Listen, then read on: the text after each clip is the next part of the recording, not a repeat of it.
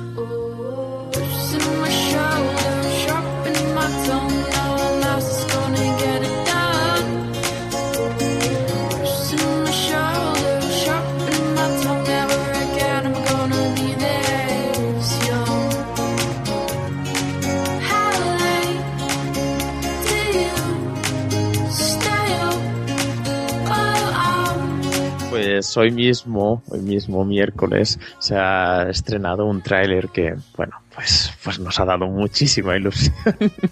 Hasta que lo hemos visto, que es el de, el de Pixels, esta nueva película basada en el corto con el mismo nombre, y que, eh, bueno, eh, desgraciadamente protagoniza uno de los actores que yo tengo, creo que tenía peor reputación, y que creo recordar que el año pasado fue el actor que, que más dinero hizo perder a los que invirtieron en él. que es Adam Sandler. Y bueno, hemos visto este, este tráiler, que bueno, la gracia del tráiler es que los videojuegos, sobre todo los de los 80, invaden eh, la Tierra en, de una manera un poco agresiva. Y bueno, bueno, pues la película, ni que las partes de acción tienen mucha gracia porque los ataques enemigos lo hacen convertir todo en píxeles y eso mola una barbaridad. Luego está el guion y bueno, es el humor este, Adam, marca Adam Sandler, sí, que es un humor de esos de... Bueno, pues supongo que, que el niño de 7 años ha reído, por lo que es yo, pues no mucho. Pero bueno, eh, dejando cosas personales a un lado, no sé, la película, dejando los actores de lado y el guion, pinta bastante entretenida y yo creo que, ni que sea por las referencias y por ver al creador de Pac-Man por ahí y estas cosas, pues, pues supongo que la acabaremos viendo, ni que a lo mejor en el cine no hace falta. No sé vosotros qué opináis. En sesión privada la podremos ver. Sí.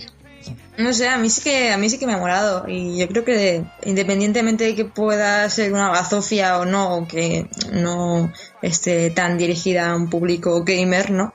Yo creo que sí que puede ser entretenida y, divertida, ¿no? Yo sí que tengo fe en Adam Sandler. A mí Little Nicky está en mi corazón. Siempre. Por una vez que mató un perro le llamaron mataperros. O sea, por una vez que hizo una buena película no hay que... Hombre, yo, he- yo he visto varias películas de Adam Sandler bastante entretenidas. La de 500, la de 50 primeras citas también está muy chula. No sé, hay, hay películas de Adam Sandler que, que molan lo suyo. Que, a ver, hace, hace comedia chorra. O sea, es que realmente no puedes decir que haga grandes obras maestras. O sea, hace películas chorras, divertidas, entretenidas, con las que te ríes y ya está. Tiene algunas más malas que otras, evidentemente. Algunas que son infumables, evidentemente. Pero en general, no sé, tampoco le pidas aquí el oro. El problema de Adam Sandler es que tuvo una época regular desde mi punto de vista. Es decir, ya está, comedia está, pero es que las últimas películas que está haciendo son, vamos, blasfemia para el cine, porque la de él haciendo de gemela ma- mala, que haciendo él mismo los dos papeles de, de los dos gemelos, eso es, vamos, la, Hostia, la con película peor Santiago valor. Segura, que era... No, por favor. Esa, la- esa ni siquiera la he visto, por favor. Tiene que ser horrible. Esa eso- película que tiene que ser Quiere horrible. decir, el- el- el- la evaluación que se le tiene un poco se la merece, se la merece. Quiere decir que, que puede ser que en esta película sea totalmente, yo que sé, que solo no, no es suya la película, las otras pues está metido en guion o incluso en dirección. Esta es como, bueno, el actor principal, supongo para llamar más la taquilla. Y no sé, es que es lo que dices, tampoco es una Y película también, para también gamers. está. Y entonces, pues bueno, mm, será algo más en público generalista y pues a ver qué sale. No sé. También está Peter Dinklage. Que yo a ese hombre le tengo mucho amor. A ver, hace medio año se anuncia, o un año, se anuncia que este señor, Adam Sandler, va a hacer una película basada en el corto este. Y ya, ya empezamos mal. Porque, a mi parecer, como ya os he dicho, todo lo que yo antes Adam Sandler es malo, per se. Después de Little Nicky, todo malo, ¿vale? Eso para empezar. Entonces, la película va, que nos lo cuentan en el tráiler, y yo creo que es que no hace falta, viendo el tráiler, ver la película, porque vemos los tres chascarrillos de que, como enviaron una sonda a los de la NASA en los 80 con cosas culturales de los 80, pues vuelven los videojuegos convertidos en aliens que nos quieren matar a todos. Pac-Man, Donkey Kong, etc, etc, etc. Y ya está. Y, hacer jiji jaja con Adam Sandler. Y luego el, el chiste que más nos podría haber gustado, que es el del propio creador del Pac-Man, se lo cargan en el puto tráiler. Que sí que es buenísimo, no lo niego. Me estuve descojonando cinco minutos, pero joder. Pues eso, no sé, yo, yo creo que habrá que esperar un poco. A ver, tampoco es que últimamente los trailers que hacen, yo no sé si que cogen los malos, los peores chistes, o es que no hay más chistes, pero bueno, le daremos. Yo, y esperaré a ver cómo son, que- cómo reacciona un poco la gente, pero bueno, de momento el trailer es, yo creo, un público más generalista, menos para gamers, así que bueno, pues, pues vale, ¿no? Pues para adelante ya, ya, ya se verá. Tener en cuenta que solamente han mostrado Pac-Man y Donkey Kong en el tráiler, que son las dos figuras Y el más conocidas, que pues sí, son figuras lo- de lo más conocidas, ¿no? En, en- en- de la cultura general, por así decirlo, que no han mostrado eh, nada más concreto. Sí, lo que tú dices, yo creo que sí, que el tráiler que han mostrado es para un público más general, para Pero que entre bueno. más por los ojos. En todo caso, yo me quedo con romper y ya está. No sé, es que también es difícil hacer una película de gran presupuesto en Hollywood que esté bien últimamente, así que sí, que sea Y basada, y basada en videojuegos. A ver, y yo creo que igual la mejor película basada en videojuegos sale este año y es de animación y es la de Ratchet and Clank. Porque no la tienen muy difícil. O sea, y es muy lamentable. Hollywood con los videojuegos tiene una, Bueno, unas rencillas bien jodidillas, ¿eh? sí, pero bueno, de- seguramente si empiezas a mirar biopics de músicos o cosas así, o de pintores, seguramente la gente, los que gusta estar cosas dirán, vaya mierda que hacen. madre mía". En fin, eh, pues nada, mm, yo creo que ha quedado claro que... Bueno, oye, que tampoco sé hasta qué punto saldrá ahí Mario y saldrán cosas que no se han visto. No sé hasta qué punto tirarán ahí de... A mí me ha hecho gracia que la propia Nintendo la esté compartiendo y que lo primero que ponga en el trailer, trailer sea Sony, como bien grande. No sé si quieren decir algo, pero o que han recibido dinero. a mansalva. Pero vaya, a mí me, ha parecido bastante... Eh, quizá lo más gracioso del tráiler, que yo lo he visto en la página web de Facebook de Nintendo y digo, ¿por qué sale Sony aquí? ¿Alguien se ha confundido o alguien lo van a despedir muy pronto? no lo sé, no lo sé. Pues creo que por nuestro lado ya está todo dicho. Y si seguimos con Nintendo, hoy se ha dicho algo bastante importante, yo creo que marcará un poco los próximos años de, sobre todo para los móviles, porque Nintendo ha anunciado un acuerdo con la, ah, la compañía japonesa AD. Dena. Dena. Y, Dena. Dena. Y que, le han, dicho gracias y le dice Dena. Corta esto. Y esta, esta compañía parece que va a lanzar juegos de Nintendo para móviles. Esta compañía se dedica a esto en Japón. Y bueno, y claro, seguramente esto se, se, se exporte a todo el mundo y nos llegue aquí y bueno, realmente es algo que, era esperable, ¿no? Que las compañías se volcaran, de videojuegos acabaran volcando todas en, el móvil y ya veremos hasta qué punto esto es bueno para Nintendo, para sus portátiles, para sus propios videojuegos. De momento Nintendo ha dicho que, que posiblemente desarrolle ellos mismos todos los juegos, pero bueno, claro, esto es lo típico que se hace el port para móvil y no acaba de ser lo mismo, un precio más reducido, no incluye todos los niveles. Bueno, ya se verá. No sé hasta qué punto van a intentar también sacarle partido, que sean las nuevas tablets, los móviles, y van a buscar esto de, de varias plataformas a la vez. No sé, meteremos los amigos en el móvil, no lo sé, pero claro, está que, que es una nueva fase para Nintendo y, yo creo que será interesante ver cómo, cómo lo hacen para, ofrecer juegos interesantes en todos los sitios. Necesito a Clau en, en, esta, en este debate porque ha dicho esta mañana algo con lo que yo estoy muy de acuerdo con ella, que era que no sé si, no sabes si esto a la larga les va a beneficiar, porque claro, eh, eh, si Nintendo se pone, se, se pone a sacar eh, juegos para móviles, pueden que, puede que estén perdiendo la venta de una consola. O sea, ¿para qué quiero comprarme una DS o una 3DS si puedo jugar a Pokémon en el móvil? Aunque no sea igual, pero ya estoy jugando una franquicia de Pokémon en el móvil. Eh, no sé, no, no, no creo que Nintendo deba hacer eso, pero bueno, ellos, sabrán. Realmente es una forma más de, de, captar eh, jugadores, ¿no? Porque realmente los jugadores hardcore, por así decirlo, no juegan a a juegos de móvil. Yo tampoco diría que los hardcore no juegan a móvil, lo que pasa es que ciertamente eh, no sé hasta qué punto vas a querer jugar a Pokémon en tu móvil. Por, por, por cómo es el móvil ahora mismo, ¿no? Por táctil y estas cosas. Y tampoco sé hasta qué punto van a poder lanzar juegos que te valgan lo mismo que un juego para 3DS. Quiero decir, yo un Pokémon para 3DS, pues entiendo que pueda costar lo que cuesta, pero pagar más de 10 euros en un juego para móvil me parece un poco loco hoy en día que los móviles no duran tanto como deberían, se rajan, se pierden y estas cosas. No sé. Es que el, problema es que me, da la sensación que todas las compañías que hacen esto de sacar juegos simultáneamente en dos sitios acaban dejando uno más de lado. Y creo que lógicamente a Nintendo intentará. le interesa más sacar los malos para móvil. Así que no sé, no sé. A mí realmente como no últimamente no tengo una consola de Nintendo, pues esta opción de jugar pues a un Pokémon reducido en el móvil tampoco me, echa mucho para atrás, pero claro, depende del precio, depende de las condiciones y, y en eso Nintendo normalmente no está la última, que digamos. Ya, eso también es cierto. Tengo claro que Nintendo está jugando una carta un tanto desesperada con este movimiento. Me explico.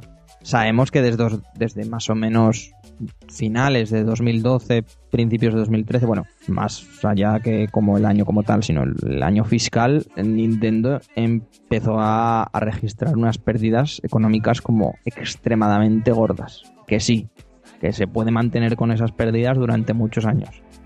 Bien, pero a nadie le gusta tener pérdidas. Los amigos y este último año de 3DS parece ser que han salvado un poco el tema, pero yo creo que era un paso lógico. En Japón, bueno, Nintendo nos guste o no, y lo quiera ver la gente o no, no es una compañía mundial. O sea, en Nintendo están chapados a la antigua, no lo siguiente. Declaraciones de ex trabajadores nos tienen que servir para comprobarlo. O sea, descubrían Steam hace como dos años, ¿sabes? En plan, les voló la cabeza. ¡Pah! Bienvenidos a 2005, Nintendo. Pues, pues estas cosas, ¿no? Que podemos comprobar. Entonces, quizá han visto que, sobre todo en Japón, el mercado móvil, el mercado de pues eso, de juegos móviles está en un auge, pero brutalísimo, porque además ya sabemos que esta gente son como hiper mega comida.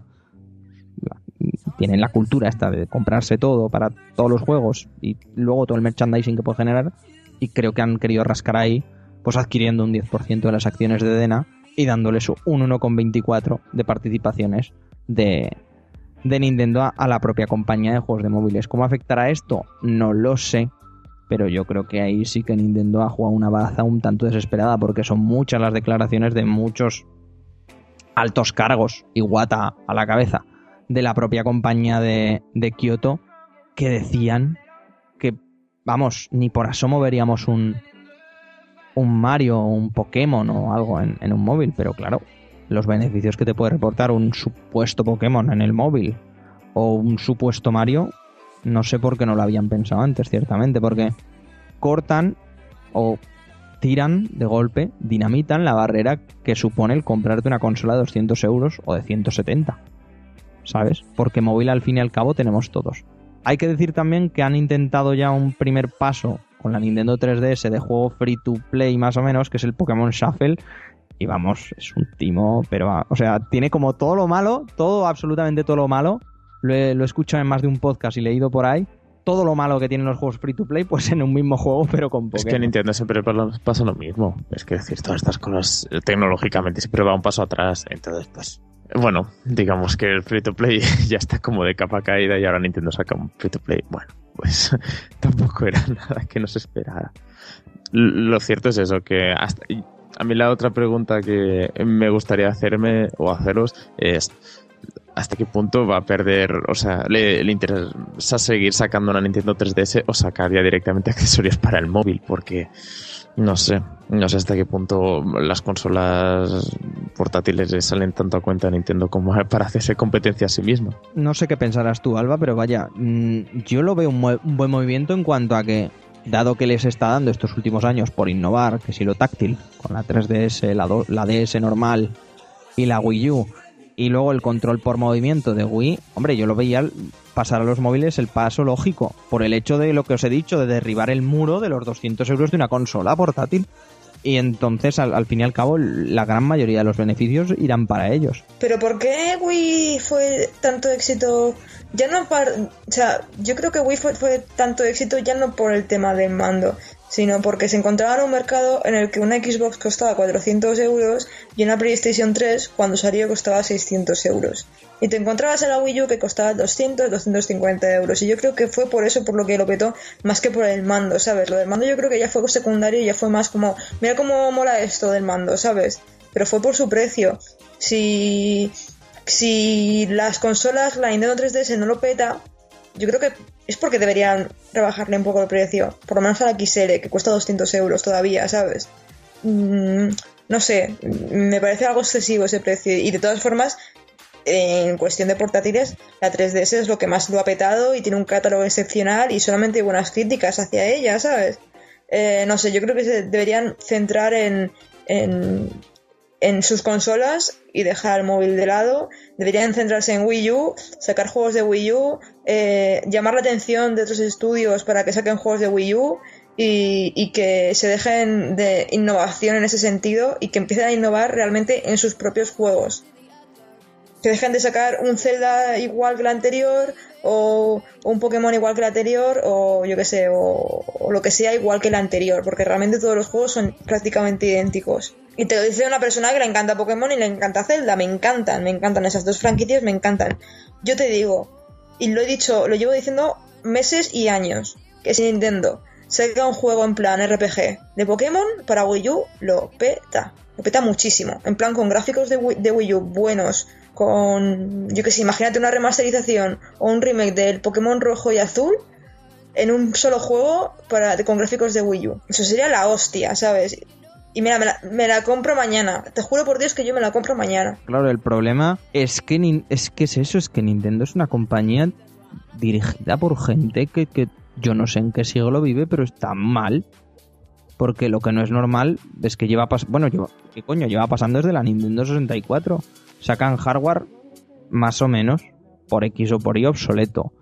Eh, es, que, es, que no, es que no sé. A ver, también tienes que poner de tu parte a la hora de sacar tu hardware y a la hora de, de poner facilidades a los desarrolladores para que saquen los juegos, ¿no? Y, y claro, están comprobando, bueno, lo han comprobado durante los últimos 10 años que pueden seguir viviendo sacando lo mismo, ¿sabes? Innovan un poquito más y como la fórmula funciona y parece ser que si pone Nintendo eh, tiene que ser bueno per se, que la mayoría de veces lo es, ¿no? Pero quizás no tan bueno como muchos se encargan de decirlo. Y, no lo sé, y ahora parece ser que han entrado en el mercado de, las figurillas con los Amiibo y, y- bueno, lo de estarlo petando, claro que lo están petando. Pero también podríamos entrar en distribuciones de absoluta mierda, etcétera, etcétera, etcétera. No sé, es que claro, el problema de Nintendo es tan extenso y tan grande que, vamos, nos pueden aquí dar las mil. Podríamos hacer un, podcast solamente hablando del problema de Nintendo. Sí, porque además es algo que si no hubiera ido bien en la Wii, Nintendo ya no existiría, por ejemplo. Y ahora pues los amigos le han salvado un poco el pellejo, pero no estamos hablando de que Nintendo parezca que vaya a hacer un, un boom en nada. Porque, mm, vamos, va sacando sus juegos, pero sabes cuántos juegos van a salir buenos de Nintendo cada año. Y, y sabes que, que mm, eso dura mientras el- hay una nueva generación, que está saliendo una nueva generación, pero cuando la nueva generación ya ha estallado, es que no te vale la pena tener para nada una Wii U. Y eh, pasa lo mismo y cada, cada vez que sale una consola Nintendo pues, eh, parece que vaya pasando lo mismo.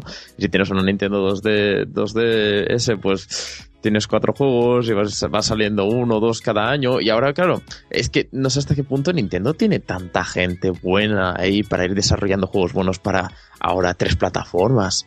¿Sabes? Si no dan abasto con dos conos que tienen. Claro.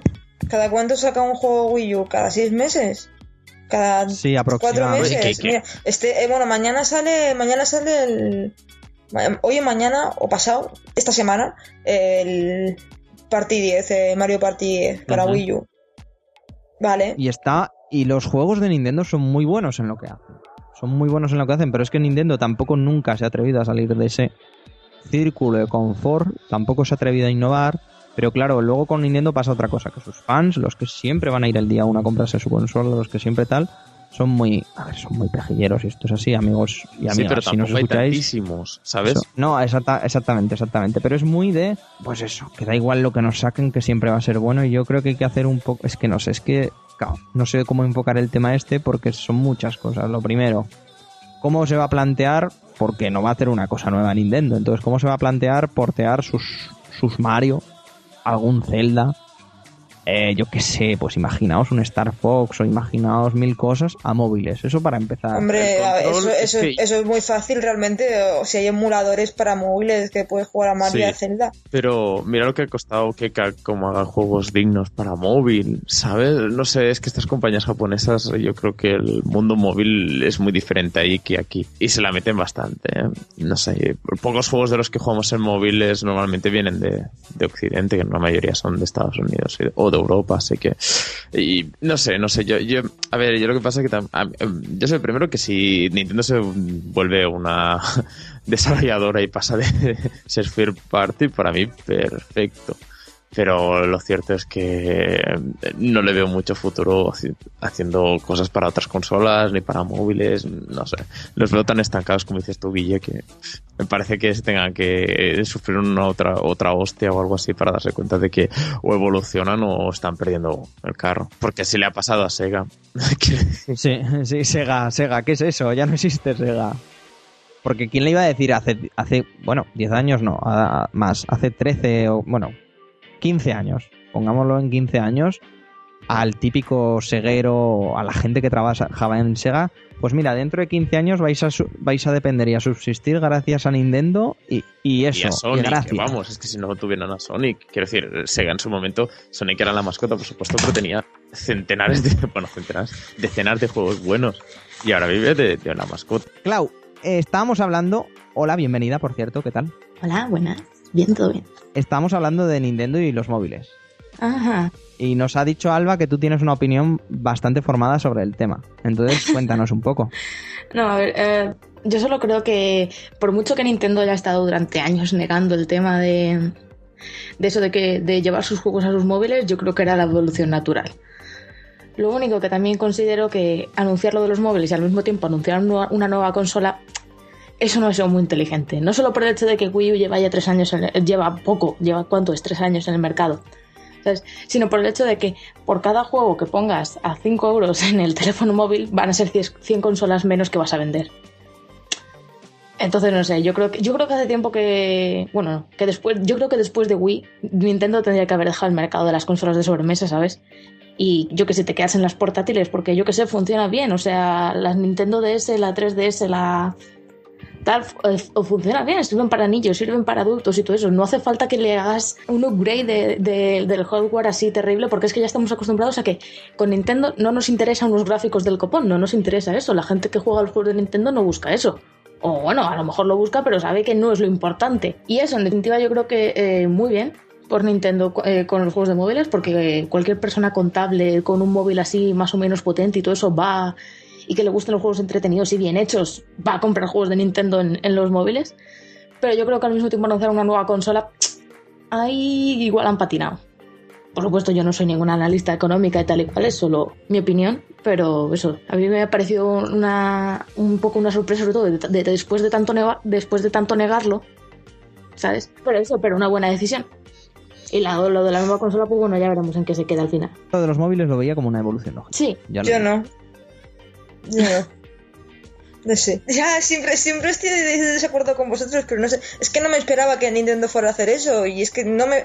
Tal como tienen las consolas, no me parece normal que se, que se quiera se quiere centrar en los móviles. Yo creo que debería centrarse en sus consolas y debería sacar juegos en, sus consolas y debería levantar Wii U y 3DS está muy bien asentada realmente, pero... Alba, lo del parque de Wii U es que no lo arreglas ya. Sí puedes arreglarlo, sí puedes arreglarlo. Lo que pasa es que no quieren, no sé si, hombre, evidentemente no es que no quieran, pero es lo que dijo el otro día, bueno, hace meses que salió una noticia de, de, un tío que había estado trabajando en Nintendo y que decía que, que, que eran unos carcas es que los jefazos de Nintendo estaban todos compuestos por carcas y no se enteraban de la misa a la mitad, de cómo estaba funcionando la industria en estos momentos, y que por eso iba así la cosa. Así en resumidas cuentas es más o menos lo que decía la noticia. y yo creo que es el problema, que, que Nintendo primero debe renovar su plantilla. A mí Iwata me cae de puta madre, me parece un hombre muy... Muy salado. Sí, muy salado pero yo creo que su plantilla debe, renovarse, tiene que entrar sangre fresca y, no ser tan cerrado. Es una compañía demasiado, demasiado, demasiado japonesa. Yo creo que deberían abrir un poco la mente y, occidentalizarse un poco eh, realmente. No sin, sin perder siempre su silla de identidad, pero no sé, mm, les hace falta sangre nueva. No sé yo si occidentalizarse sería un buen movimiento para Nintendo. Es que tiene un nicho tan ahí, tan es que dices, bueno, Nintendo es para juegos casuales, sí, pero también es muy, muy especial. Nintendo tiene eh, el poder que tiene Nintendo es que tiene muy claro su público. Sí, pero es que su público ahora mismo no le está dando suficiente, suficiente para sobrevivir. Es que tiene que ampliar fronteras y por eso ha hecho lo del móvil. Si, sí, sí, mm, suficiente con su nicho. No, lo que pasa es con Nintendo eh, es que Wii ha sido lo mejor y lo peor que le ha podido pasar a Nintendo lo mejor porque ha vendido una cantidad de consolas brutal, inimaginable, algo despamparante. Y lo peor es que han vendido tanta cantidad de consolas que, su público y su público es tan casual que ahora con Wii U quieren, quieren mm, centrarse en un público más hardcore, pero claro, el público hardcore se ha ido a la competencia y el público casual dice, ¿para qué quiero una Wii U si ya tengo una Wii? Y eso es lo que le ha pasado a Nintendo, que, ahora dice, vale, ya cómo, cómo arreglamos todo esto que hemos montado, cómo hacemos que, la gente que, tenga que tiene una Wii se pase a Wii U. No tienen razones, porque la, mayoría de la gente que tiene una Wii es gente que tiene críos pequeños o que usa la consola cuatro veces al año para jugar a un juego que se alquila de vez en cuando y ya está, ¿sabes? Entonces esa gente no se va a gastar 250 euros en una Wii U. Y el público hardcore, que es el que buscan, mm, pues prefiere gastarse el dinero en una Play 4 o en Xbox One y su catálogo no ayuda. Esa es mi, esa es mi opinión. Creo yo que, deberían empezar por ahí, ¿no? O sea, han, han, han abierto tanto su público, han, han, sacado tantos juegos chorra y tantas, tantos juegos casual que ahora se les ha ido de las manos. No sé si opináis igual que yo o... Ok. Sí, a ver, ya acabamos ya con el tema. Si es que yo Sí, creo que, sí. que está claro el tema. El problema de. A ver, yo creo que el problema de Nintendo es que ya está en las últimas, no. O sea, en las últimas en el sentido de, de posibilidades. Eh, tiene dinero, tira para adelante, va haciendo cosas porque tiene buenas licencias y saben desarrollar videojuegos, pero de ahí a ser. poder competir contra Microsoft, Sony o Apple, que será la próxima, o estas cosas que van a salir en la próxima generación, pues no sé, yo creo que se está acabando el gas y buscan lo que les queda y parece que por móvil. A ver si encuentran una salida y ya está. Si, que si es la mejor opción, pues hombre, yo creo que, que es dudable. es dudable porque si ya tienen problemas con la, todas las consolas que tienen ahora mismo en el mercado, pues otra más, no sé si les salvará el pellejo, pero como mínimo dinero les va a dar, así que a lo mejor, mira, se salvan un poco. ¿Pensáis que va a funcionar? Es por curiosidad. Yo creo que no, no le va a funcionar porque no- siempre que ha probado algo nuevo le ha costado mucho. Y yo creo que, que va, le va a funcionar en el sentido de que va a vender muchos Pokémon a 3 euros y estas cosas, pero no sé si será suficiente para sobrevivir. Yo, si la consola sale competente, sale al nivel que tiene que salir el año en el que salga, 2017, 18, 16, me da igual. Sale competente, yo creo que sí que se puede salvar. Si sale otra cosa obsoleta, como Wii U, porque sí, los juegos de Nintendo funcionan, pero creo que todos sabemos por qué funcionan los juegos de Nintendo y no funcionan los de la mayoría de desarrolladoras. Supongo que no funcionará. Si siguen como hasta ahora, sacando consolas que van una generación por detrás, no, no funcionará. O dos por detrás, no. Está claro que no funcionará. Que sí, que tendrá grandes juegos, que igual tenemos un Galaxy 3, que igual tenemos un, un nuevo Zelda que rescata las buenas cosas de la franquicia, no como los últimos que han salido. O igual tenemos un, un yo que sé, un Star Fox o un esto, pero, pero vaya, más allá de eso, la consola no servirá de nada y de tus juegos exclusivos puedes vivir, pero no mucho. Así que... Hasta cierto punto. Exactamente, hasta cierto punto. Así que ahí, ahí, ahí se queda el tema. Cuéntanos, Sergi, más cosas. Pues salto a un tema que no tiene nada absolutamente que ver porque si Nintendo se caracteriza por ser una compañía en la que puedes enseñarle todo a tu hijo, esta semana hemos tenido un caso de censura un poco, bueno, curioso, desde luego porque ha sido protagonizado por cómics y no, no hablamos de Jesse Charlie ni nada por el estilo, sino que DC ha tenido que censurar una portada bueno, censurar no sé si es la palabra, pero en todo caso ha retirado una portada en la, en la que se hacía una especie de tributo a la broma asesina, el cómic, uno de los cómics referencia de Batman, en el que es más protagonista el Joker que el propio Batman. Y bueno, le han hecho el tributo poniendo en portada al mismo Joker, porque creo que se hace 75 años que se creó el personaje, y por otro lado a Lo que pasa es que eh, el tema es que la cara de Batgirl, la situación, si recordáis la portada, Joker eh, está con una pistola amenazando a Batman en, un, en la versión original y en esta en este tributo es Batgirl y está em, sufriendo porque Joker lo tiene secuestrado de manera de rehén con una pistola y haciéndole una típica sonrisa de Joker con un pintalabios en la cara. Pues el problema es que la cara de Batgirl deja un poco de... da bastante mal rollo y por lo que se ha dejado de entender por los fans del cómic eh, era un poco innecesario. Eh, bueno, quiero decir, no, no representaba para nada lo que el, cómic dentro era lo que era de la portada tenía que ver con la portada. Así que bueno, han habido bastantes quejas de por el tono más que por, por el contenido y y entonces la DC ha dicho, bueno, antes de tener más problemas con esto, que tenemos suficientes problemas en general, eh, lo vamos a quitar de en medio y como si no hubiera pasado nada. Porque total, esta portada no, no aportaba nada. No, era una portada de estas, de Sí, estas alternativas. La típica, sí, que tienes ahí entre medio de capítulo y capítulo. Y nada, y claro, siempre que hay censura, pues se compara con otros temas, eh, se generaliza mucho, se, se aboga por la libertad de expresión, si hay ciertas cosas que no se tendrían que enseñar, y bueno.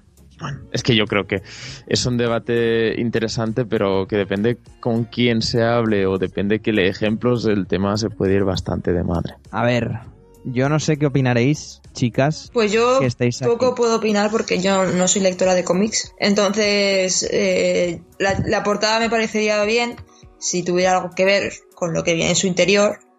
O sea, si, si lo que viene a ser ese cómic, el argumento de ese cómic se centra en lo que, lo que, la imagen de la portada, pues no me parecería una buena portada. Pero si lo que decís vosotros, si, si no viene a cuento, pues pues es que no viene a cuento, ¿sabes? Pero vamos, no, no, es que me haya parecido sexista ni nada por el estilo realmente.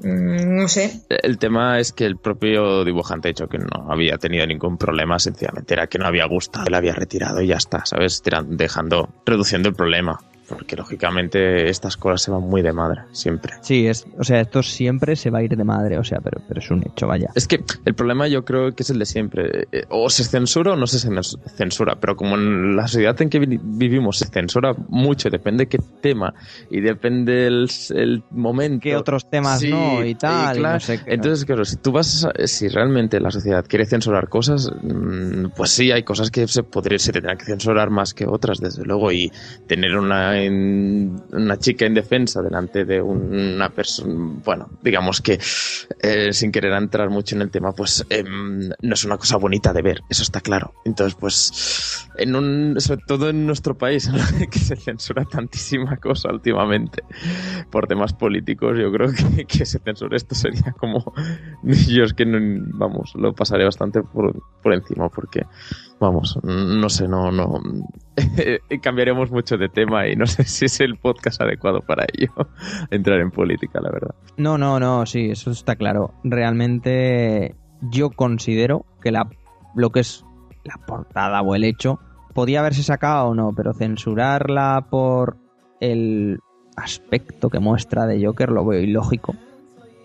Como te comentaba ayer por Twitter, Claudia, lo veo ilógico por el hecho de que es el Joker me explico.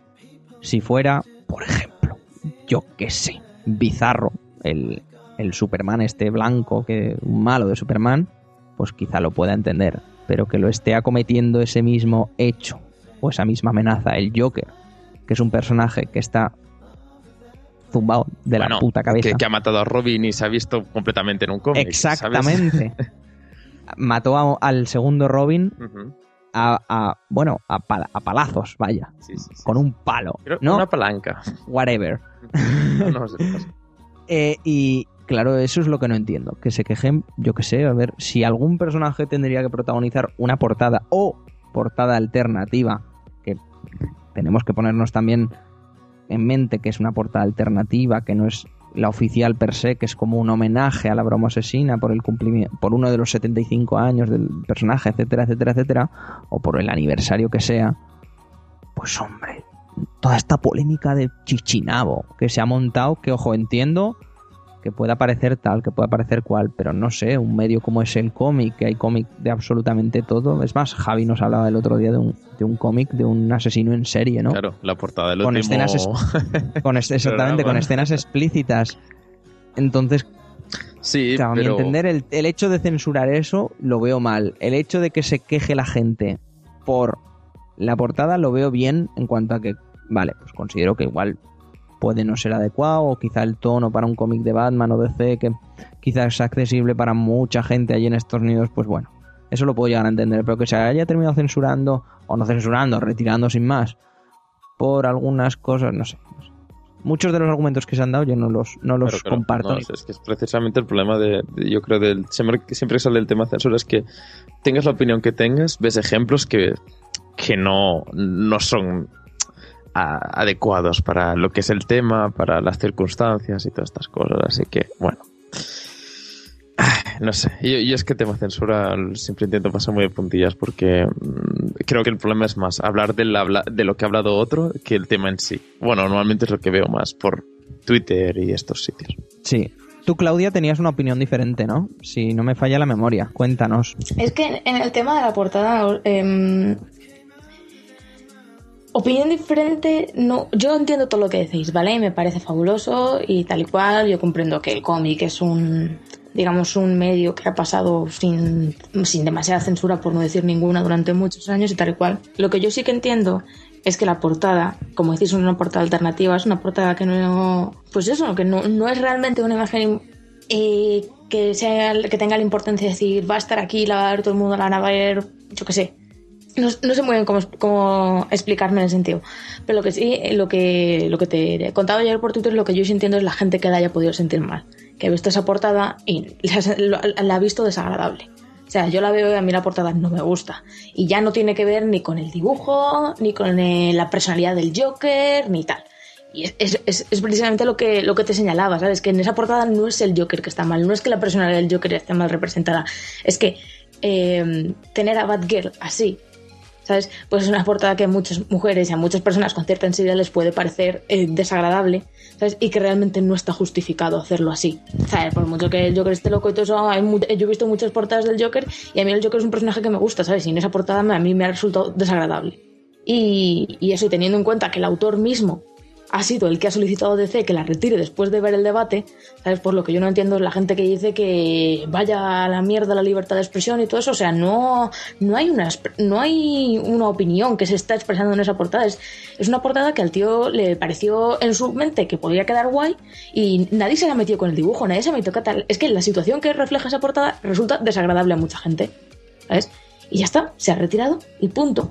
Y hay gente que parece estar súper orgullosa de tener la portada, de pues yo la portada voy a comprarla o la voy a imprimir la voy a pagar o y la voy a enmarcar. Bueno, pues vale, vale, o sea, tú haz lo que quieras, pero lo que yo no entiendo es eh, no ya el debate.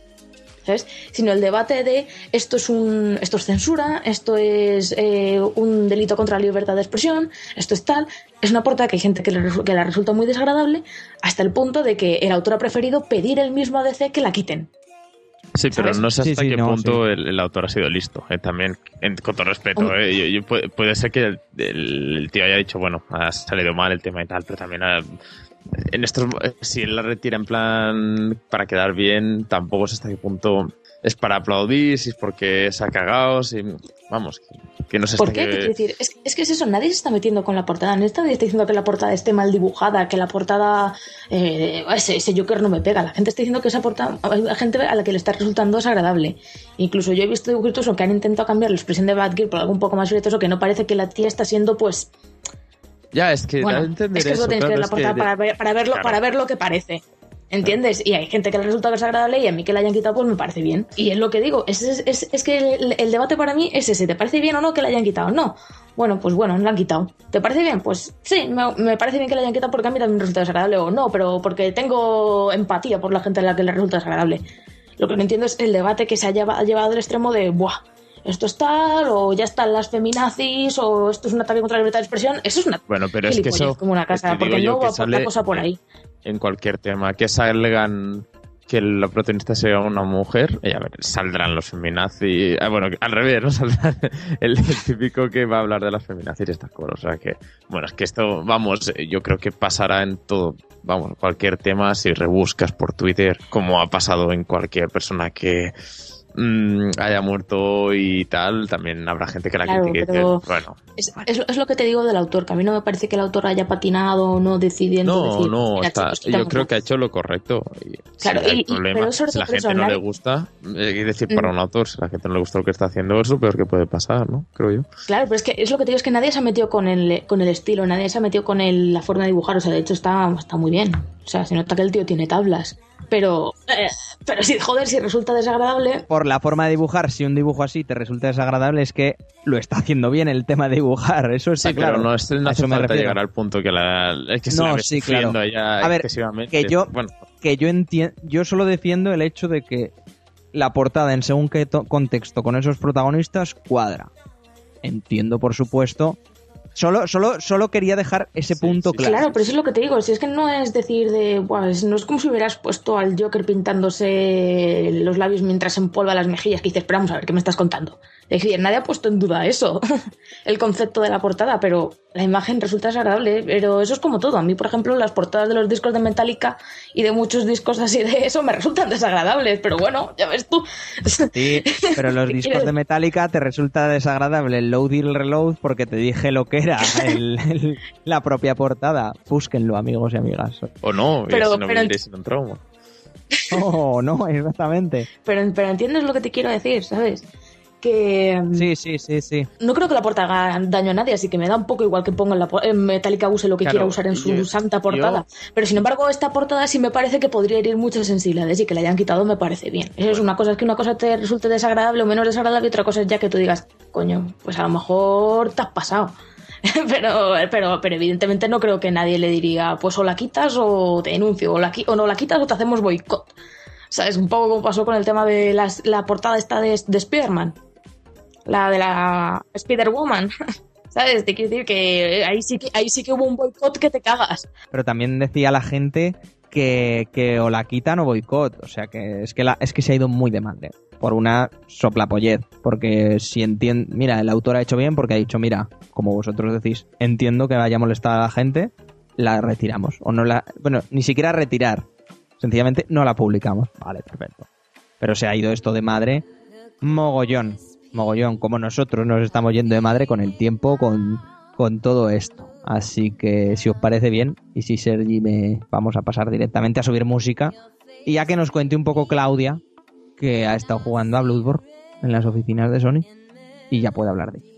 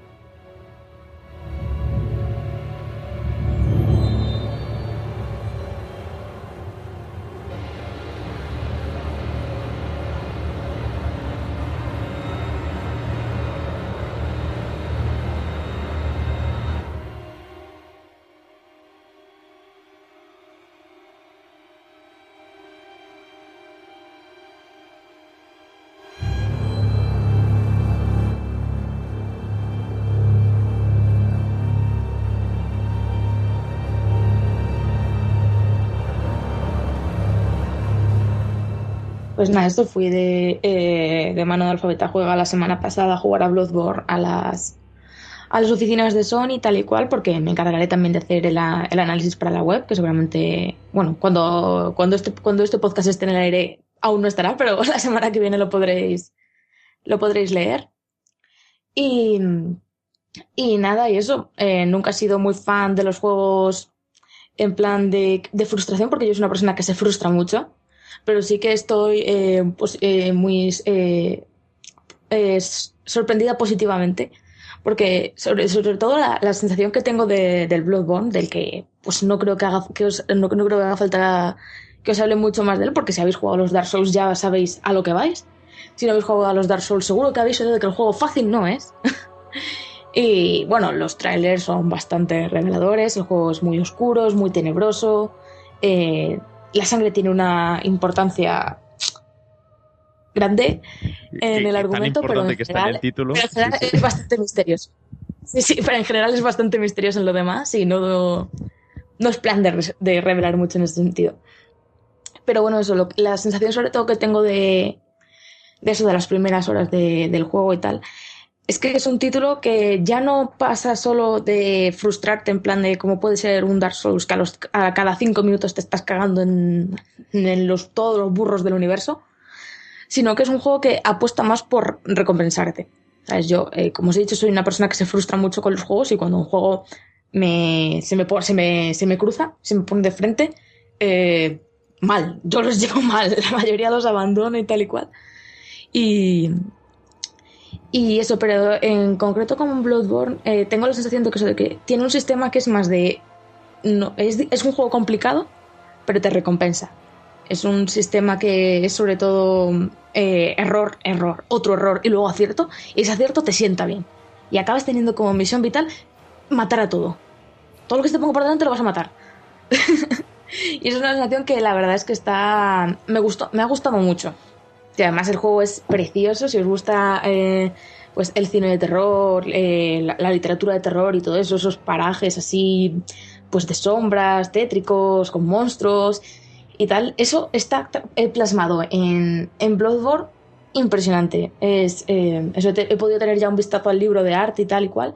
Y la verdad es que todo eso está muy conseguido. La ambientación, unido a un sistema así, que no solo es muy entretenido de jugar, sino que, que eso, que con la es una dificultad que te absorbe, ¿sabes? Que quieres seguir, quieres, tienes, quieres pasártelo, quieres superarlo, quieres tal.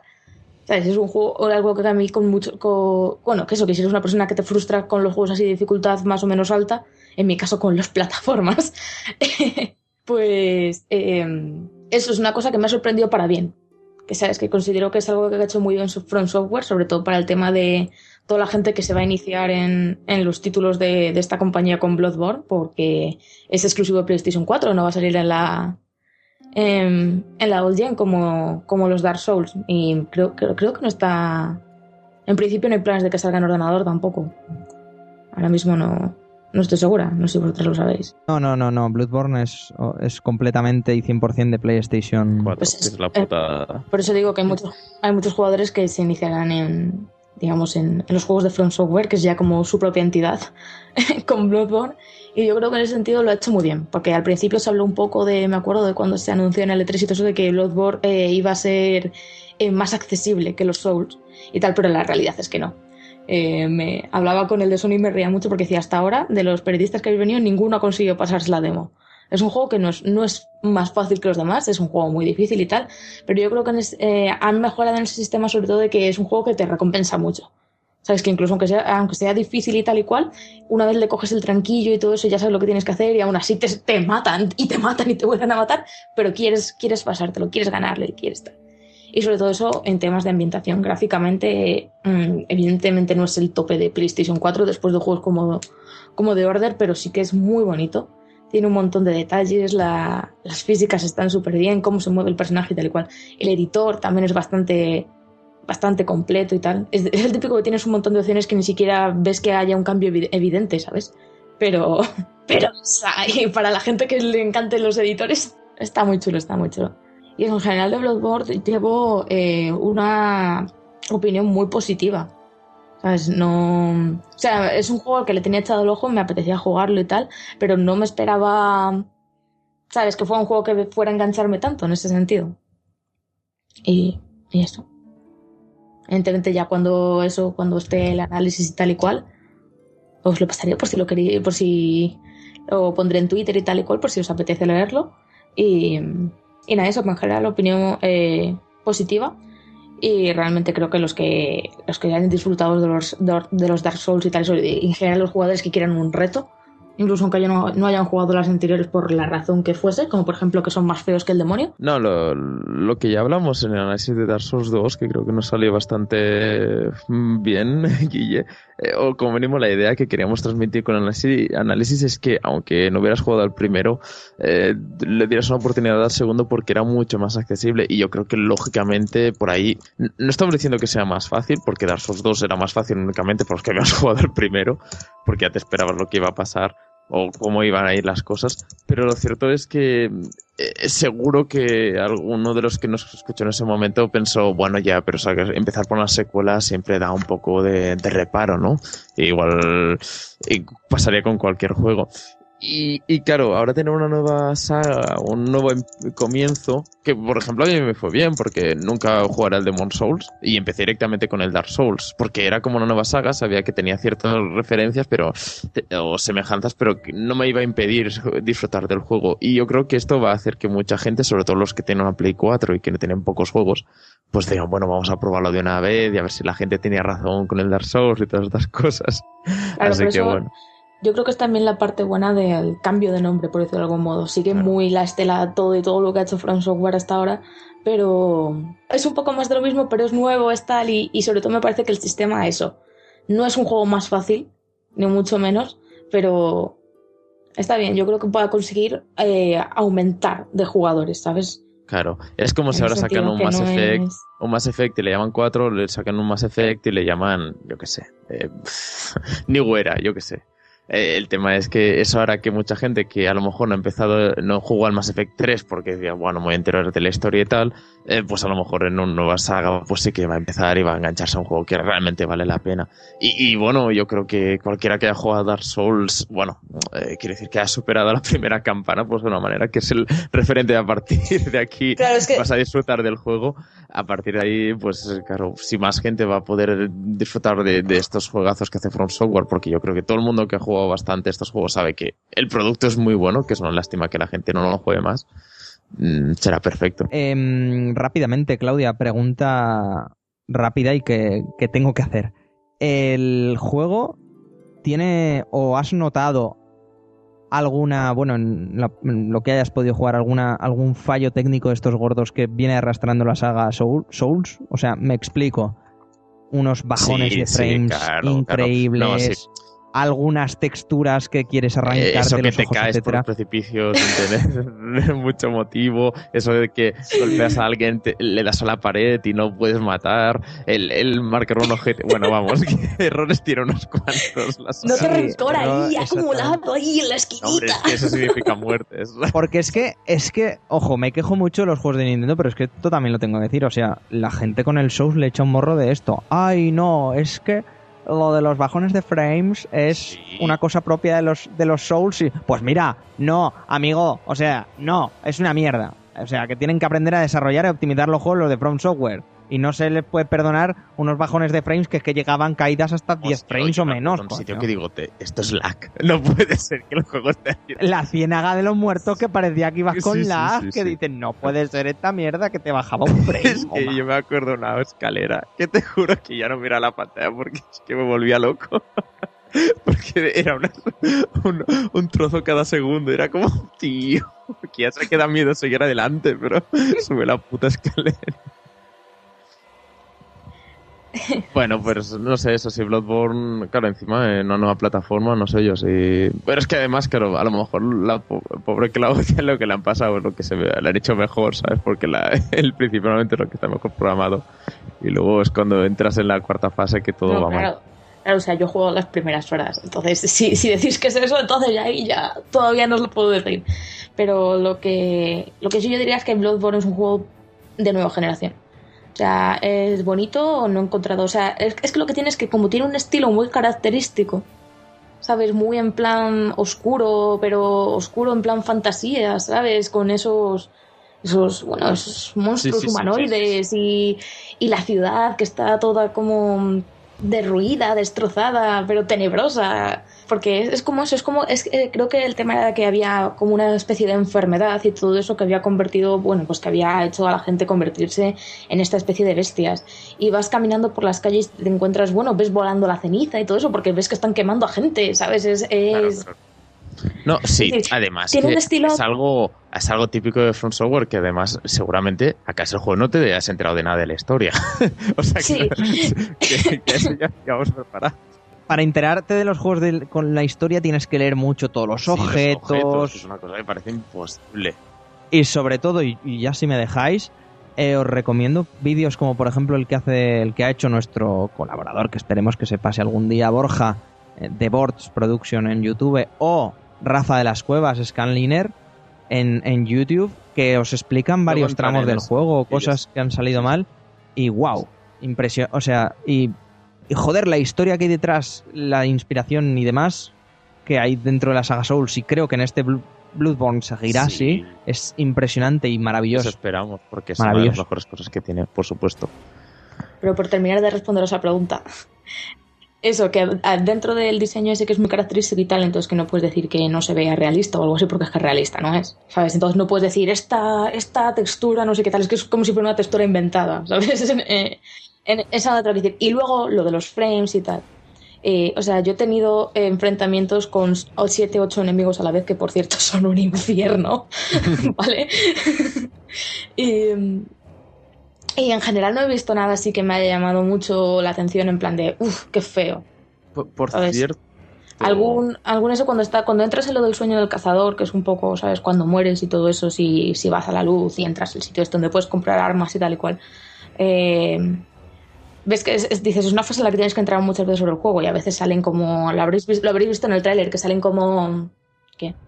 Cuéntanos un poquito más sobre, sobre eso. ¿Cómo, cómo, cómo es? ¿Que te matan y, y qué, qué hay que hacer? Sí, a ver, en, la primera parte del juego te arrojan eh, sin armas, ¿sabes? Contra un bichaco enorme. Y tú dices, bueno, vale. Lo intentas, pero dices, no voy a sobrevivir. Evidentemente no, no sobrevives. Y es entonces cuando en- entras por primera vez al, al, al sueño del cazador. Que es un poco, es una zona, de repente la ves súper limpia, súper blanca después de toda la, oscuridad y tal y cual. Y ahí tienes eh, para mandar mensajes, que eso supongo que eh, en la versión de, de prueba aún no nos han habilitado el onli- el online, pero se espera que, vamos, que lo hagan estos días y tal para poder analizarlo y tal. Y, y eso, tienes este para mandar mensajes, luego tienes eh, las tumbas, que supongo que serán para, varios, para visitar varias zonas, y luego tienes la, la tienda, la tienda de objetos y todo eso, que bueno, el sistema de inventario es un poco caótico, pero no está mal, los hay peores. Y eso, y lo que decía de esta zona es que he notado que habréis visto en algunos trailers que salen como unos esqueletitos chiquititos del suelo y tal y cual. Eso que parece así muy tétrico en realidad es algo bueno porque son los que te van a dar consejos, los que te van guiando durante el tutorial y tal y cual. Y a veces notas que te van saliendo y dices, ese efecto es un poco raro.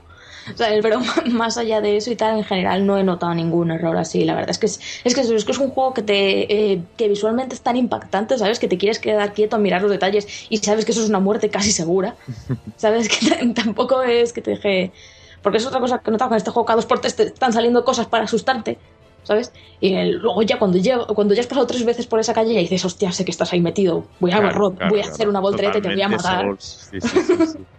El- No, el- te- el- eh, y- en ese sentido está, está muy bien y no hay grandes errores que notes y si los hay no tienes tiempo para pensarlos. Pero es, ni mucho menos es tan garrafal y tan feo como son los Souls. Ni mucho menos.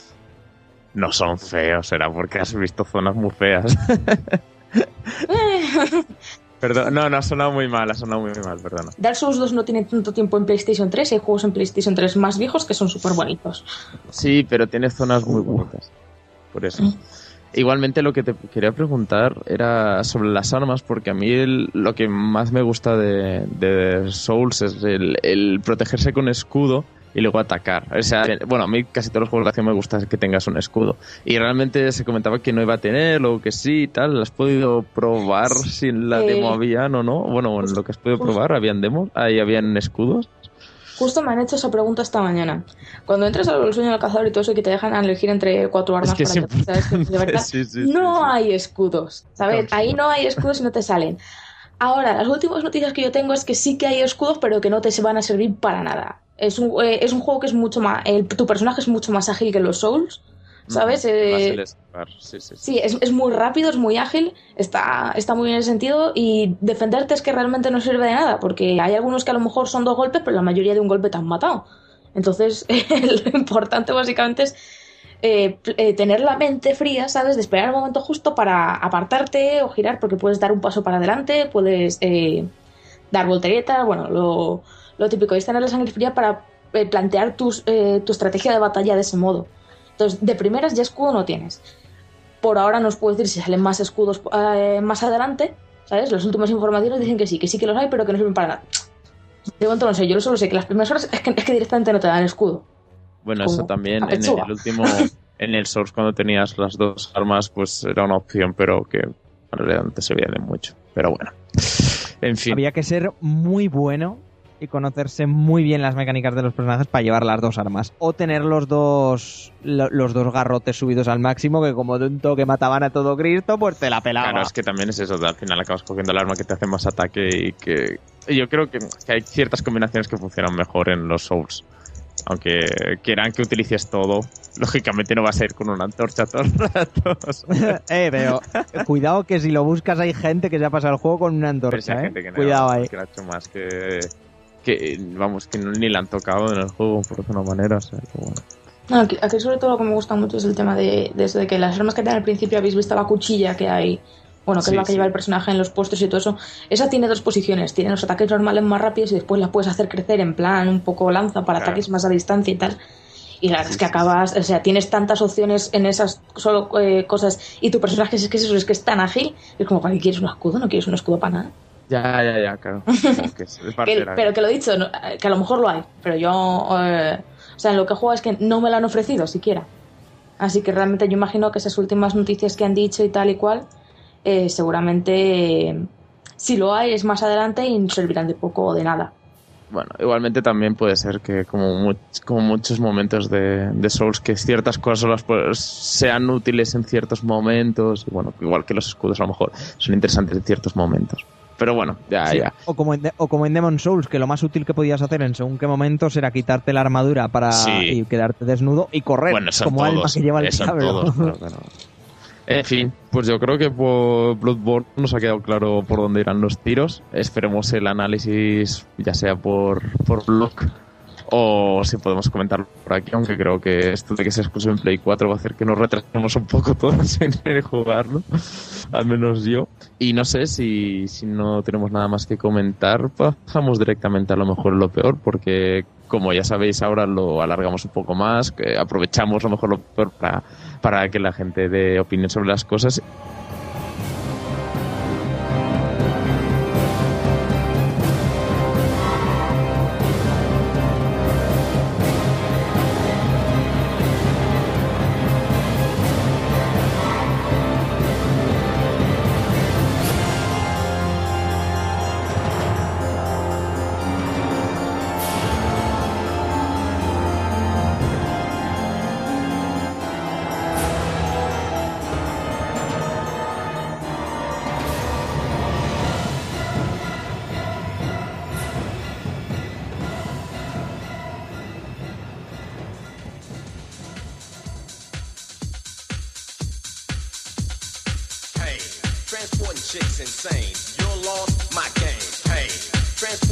chicks insane. You're lost, my game. Hey, transporting chicks insane.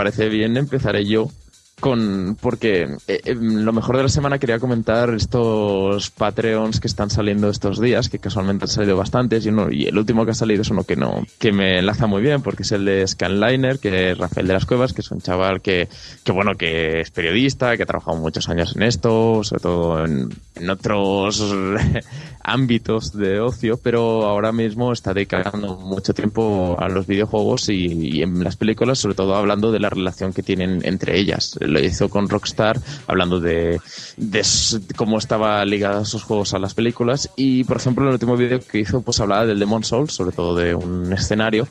Y bueno, yo creo que es un que, que Rafael lo, lo hace muy bien, porque cualquier persona que no haya jugado al juego puede tener una idea de por dónde van los tiros, de cómo, eh, cómo es Demon Souls, cómo se basan en, en muchas referencias de otros momentos, de libros, de Lovecraft, cosas así.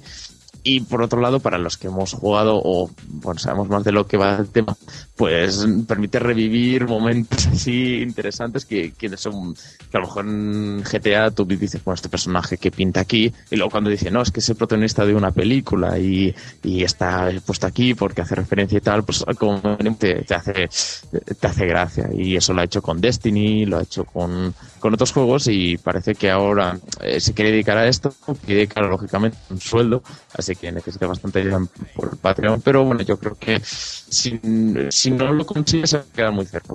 Es un chaval que vale mucho la pena y, y igual que de, recomendé Dayo Script hace poco, creo que estos dos youtubers ahora mismo es de lo mejorcito que hay en el programa español y unos referentes ahora mismo. Esta semana además también ha salido, que lo hemos podido ver, eh, Patreons, bueno, alguno un tanto lamentable, si me dejáis la, decir la opinión, como el de aquí, aquí Javara Blues, y es que a ese blog le tengo mucha tirria. Ah, ha salido. que gente que la- ¿Cómo? Sí, Ay, sí. perdón, perdón, perdón. Han ¿ha puesto... Ah, mira, pusieron, pusie- puso el Patreon a Night Games Sí. y el podcast Reload. Ajá. Eh, Yo, a, a mí, bueno, para mí, hablamos gente, sí, gente referente. Bueno, en fin, ahora lo hablamos y creo que a las dos horas lo sacaron los de los de Acabe. Y fue como, pavo, no, ¿eh? No, tío, no. Así que, que eso. Sí, fuerte, fuerte, fuerte. Y bueno, a mí lo de lo de los Patreon, a mí me parece una buena iniciativa. No sé qué, cómo lo veréis vosotras, Claudia y Alba, pero a mí me parece genial que aquí en España, que quizá uno de los primeros que se lo abrió, y ya siguiendo también a colación, fue nuestro amigo y colaborador Borja, que también tiene su Patreon, uno de los mejores animadores activo en YouTube que existe ahora mismo en YouTube de España. Y a mí me parece genial porque, coño, no pagamos nosotros o pagamos por nuestras revistas impresas o no pagamos por, pues por, por- mil cosas, ¿no? Que se imprime o que lo podemos tocar. Pues ¿por qué no pagar por un servicio que va a ser, en el caso, por ejemplo, de Anaid, a diario, en el caso de Rafa de las Cuevas, un vídeo cada 15 días, o, o en el caso de Script, pues más o menos lo mismo por, por cosas de calidad, ¿no? ¿Por qué no pagar y recompensar? Ya que quizá, pues por su tono, su actitud o por el hecho de que en el país nos hemos acostumbrado al tema del periodismo de videojuegos y no el periodismo de videojuegos, sino muchas cosas a o bien no pagar o bien hacerlas de una manera o de otra, pues a- pues eso, pagar por una manera diferente y que quizá nos, nos pueda gustar. No sé cómo lo veis vosotras, Claudia y Alba, pero Yo creo que el problema del Patreon es que es una buena idea hasta que se vuelve moda. Ya, sí, sí, es, es- eso es- también pasó con el Kickstarter también. Estoy de acuerdo con que hay muchos proyectos que tú dices, hostia, pues me encanta el trabajo de esta gente y pues mira, si dices que les va mal y que puedo aportar, que puedo hacer es eh, ayudarles a que sigan y todo eso por una cantidad más o menos tal, pues oye, guay, ¿vale? Pero claro, el problema es eso, que hay veces que se vuelve moda y hay gente que mira con, con lupa todo eso y, y, y eso, que también hay gente que pide cosas que dices, no sé. O sea, ¿hasta qué Claro, punto es- puedes pedir no. eh, eh, eh, di- dinero? Habrá gente que eso, pero habrá gente que a lo mejor gratis le gustas, pagándote dinero ya no. Y hay, hay cantidades que yo veo gente que quiere cantidades de sueldo y, hay gente que pide cantidades para eh, mantener simplemente lo que está haciendo. Lo típico de pedimos este dinero para mantener el servidor, para mantener tal, para mantener cual. ¿Sabes? Entonces, claro, yo creo que si tú estás pidiendo a alguien que te pague dinero y todo eso para poder vivir de hacer un par de vídeos, pues hijo, entonces es que mucho éxito en YouTube no tienes. ¿Sabes? Eh, no, no sé si entendéis lo que quiero decir, que a lo mejor eh, hay gente que opina que quizá eh, eh, cogiendo esto como para que sea tu trabajo, ¿sabes? Pues no, ya no le hace tanta gracia el asunto. yo sí, no. Es que, es que, es, es que es una, es una, es un tema complicado de hablar. ¿Sabes lo que te quiero decir? Que yo, a mí me gusta que este tipo de cosas de me quiero sacar este proyecto adelante, usémoslo. Ahora, quiero hacer esto porque quiero que la gente me pague el sueldo de tal y cual. Pues, y si no lo dejo, No, sí, pues bueno. Entiendo vale. tu punto, pero creo que creo que claro que quizá podemos ver o cuando hablamos de gente que usa el YouTube lo vemos como gente que yo que sé que pues eso mm, como me podía poner yo o cualquiera de nosotros el hecho de ponernos delante de una cámara y grabarnos nuestras cuatro partidas. Es que yo creo que es en este caso por ejemplo en el caso de Scanliner o en el caso de Borja por ejemplo son diferentes. Borja para una animación de tres minutos como hace pues, tiene unas que triunfan mucho por YouTube que son de Minecraft para cada animación igual necesitaba mes y medio dos meses de trabajo. Ujú. Creo que Rafael con sus vídeos también es muy muy parecido porque no solo tiene que grabar tiene que lotucar informarse Está dedicando tiempo completo a esto. Claro, entonces la cosa es pues que salga adelante y cuesta, cuesta. Entonces, el hecho, claro, lo bueno del, del Patreon no es como un Kickstarter que lo necesito para salir. Lo bueno del Patreon es que si me queréis ayudar, podéis hacerlo, si no, no pasa nada. Nadie. Quizá en el caso de Anaís sí que lo han hecho, el, hecho de, pues si nos ayudáis bien, si no, tenemos que cerrar. Que bueno, eso ya da para más debate o para más esto, aunque a mí me sigue pareciendo positivo el hecho de que se haya dicho a los oyentes que si quieren pagar por calidad, pues adelante, ¿no? Les dan la oportunidad. Pero claro, como nadie te está apuntando ni con una pistola que sí que es ponerlo muy muy drástico, ¿no? Pero no sé, si tú lo quieres apoyar, pues lo apoyas y si no, pues pues no. Que yo Que creo- igual necesita el dinero, pues, que- Para mejorar material y demás, pues bien, adelante. Yo creo no sé. Di, que, Alba, di, perdona. que tú cuando empiezas a hacer algo de eso lo haces por amor, a- por amor al arte, no lo haces eh, sin pedir nada a cambio, ¿no?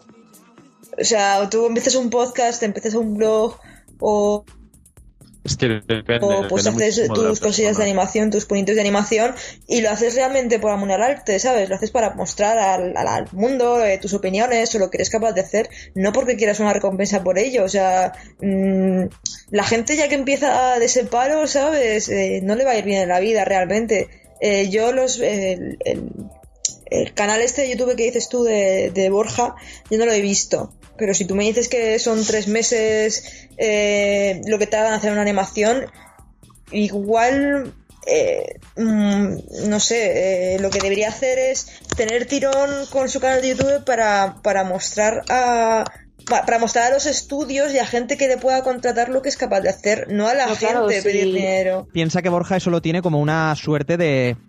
Bueno, no solo de divertimento, porque no lo, ha- lo hace, claro, por amor al arte y tal, sino lo tiene como una suerte de portfolio. Exacto, ¿sabes? Entonces, entonces Sí, pero, pero el, el problema principal de todo esto es que no hay trabajo de esto ahora mismo en España. No, no, no te va a venir ninguna empresa a pagarte por hacer Ya, esto. pues es que es no que, hay opción porque ya- hay gente que lleva 30 años criticando. Ya lo eso, sé, lo sé perfectamente. Entonces, si, si mi no, no, no, pareja sí. está, está estudiando eso, o sea, lo sé perfectamente que no hay trabajo de eso en España. Por eso- Evidentemente, evidentemente, YouTube es algo global y no te tienes por qué centrar en España a la hora de mostrar tus vídeos, quiero decir, ¿sabes? O sea, entonces. Sí, pero tampoco es eso que te vengan a llamar a la puerta la gente de Estados Unidos. si eres bueno, claro, sí, en, en principio, Muy si eres- bueno eres lo suficientemente bueno mm, Pero, y por haces ejemplo, vídeos y voy- haces cosas.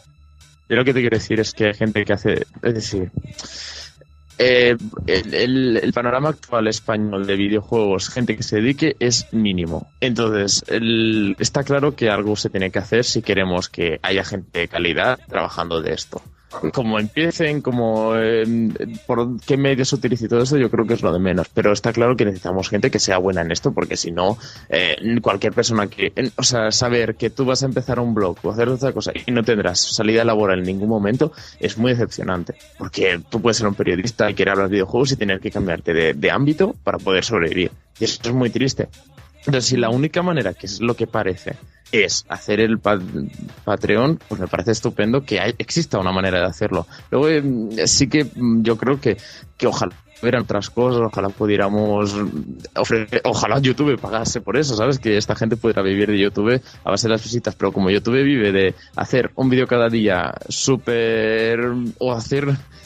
es mejor en YouTube hacer cinco vídeos de un minuto y que lo vean 100.000 personas que no hacer un contenido de calidad cada dos semanas.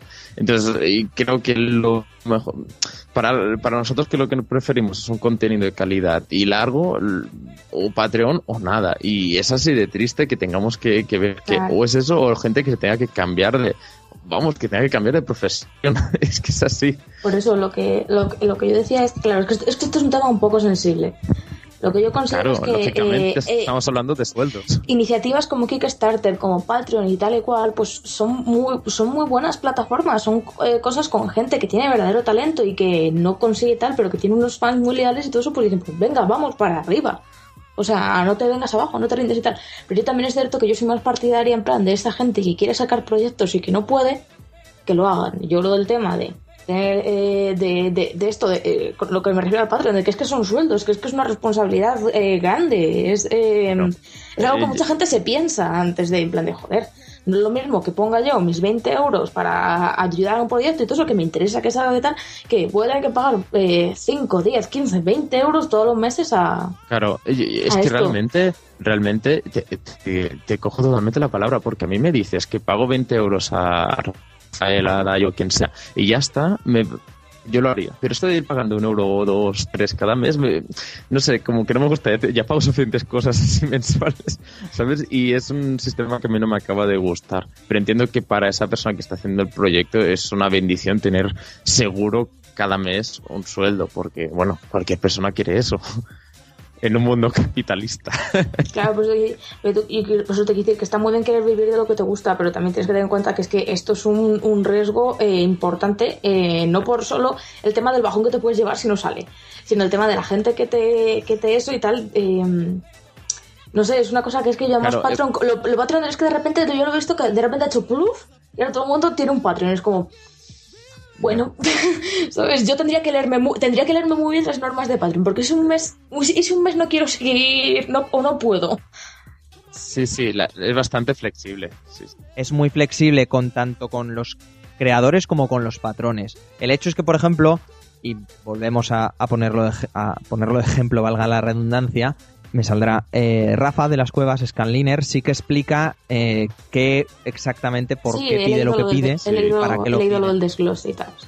el desglose, el Pero hay IRPF. gente que no. Y entonces, Claro, claro, hay gente que no. Y eso es, es que, claro, depende de, de eso. O, por ejemplo, te explican muy bien, eh, ya sea en el propio Patreon o en, o en temas a posteriori, que quizá, pues de lo que piden, X% es para un sueldo, X% es para tal, X% es para cual. Y otro X% es para pagar todo el tema pues de IRPF y demás cosas que tenemos aquí en nuestro país. Eso lo entiendo. Y hombre, siendo un sistema tan flexible, pues yo lo veo como una cosa positiva por el hecho de que, bueno, pues no sale, pues no sale. Pero claro, yo que sé, hay gente, pues yo, yo mismamente, a mí me gusta, no sé, según qué cosas, si me van a dar más y mejor, pues prefiero pagar por ello. Igual es mi situación, que ahora pues tengo trabajo, me lo puedo permitir, etc. Lo entiendo, pero claro que la gente quiere tiene que entender que, por ejemplo, nosotros Kill Robot, ahora que empezaremos a subir algún texto y tal, sí que lo hacemos por amor al arte.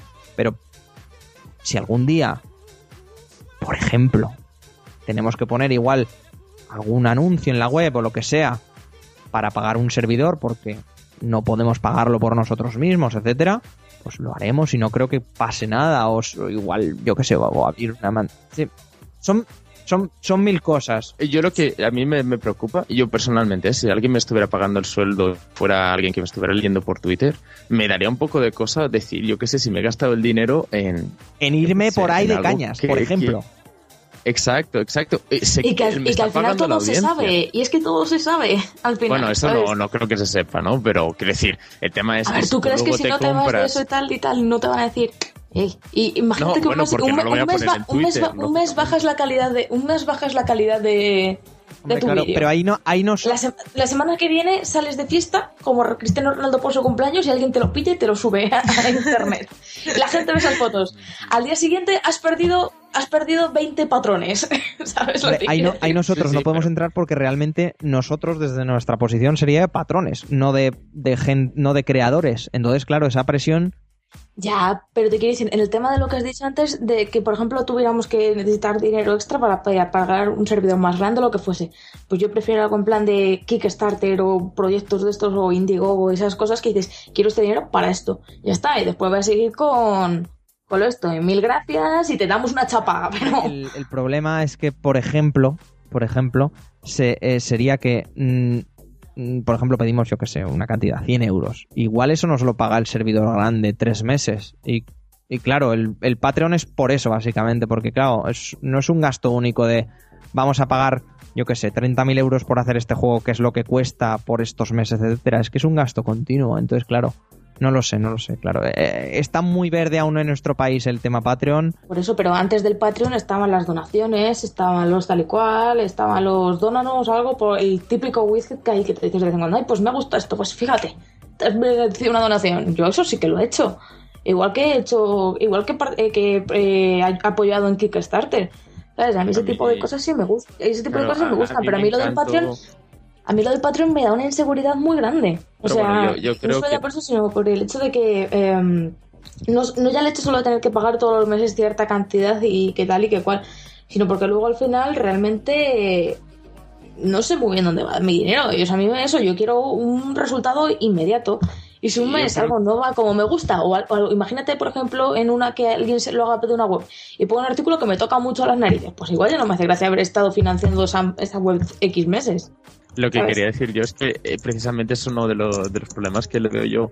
A mí no me gusta nada apoyar personas. O sea, saber que estoy pagando un salario. Me gusta apoyar pro- proyectos. Entonces, si a mí me dices, apoya a Kill the Robot, eh, me parecerá bien, porque sé que hay personas detrás y no sé qué vais a hacer con el dinero, pero me parecerá que estoy apoyando en general el proyecto. A mí cuando empiezas a dar nombres y todo eso es como, jo, es que es una persona y, y entonces, ¿qué pasa? Que si la persona se va del sitio, seguirá cobrando, ¿qué pasará? No sé qué. A mí me interesa que un proyecto siga adelante y, y eso el Kickstarter lo tiene porque tú, por ejemplo, no sé, Kickstarters así que salieron bien, que va a estar relacionados con podcasts como el de Arcadia, como el de Complejo de que- o no sé, normas de equivocación, que fue una época que salieron bastantes así, eran de comprar la mesa de mezclas, eh, pagar un sitio donde grabar, cosas así que fueron un pago en un momento y eso permitió que el programa siguiese adelante y, y ya está. Y no estás pensando quién lo hará, cuántas veces hará, si valdrá la pena la inversión. O sencillamente es porque es, es un proyecto que necesita ese dinero para seguir adelante y ya está.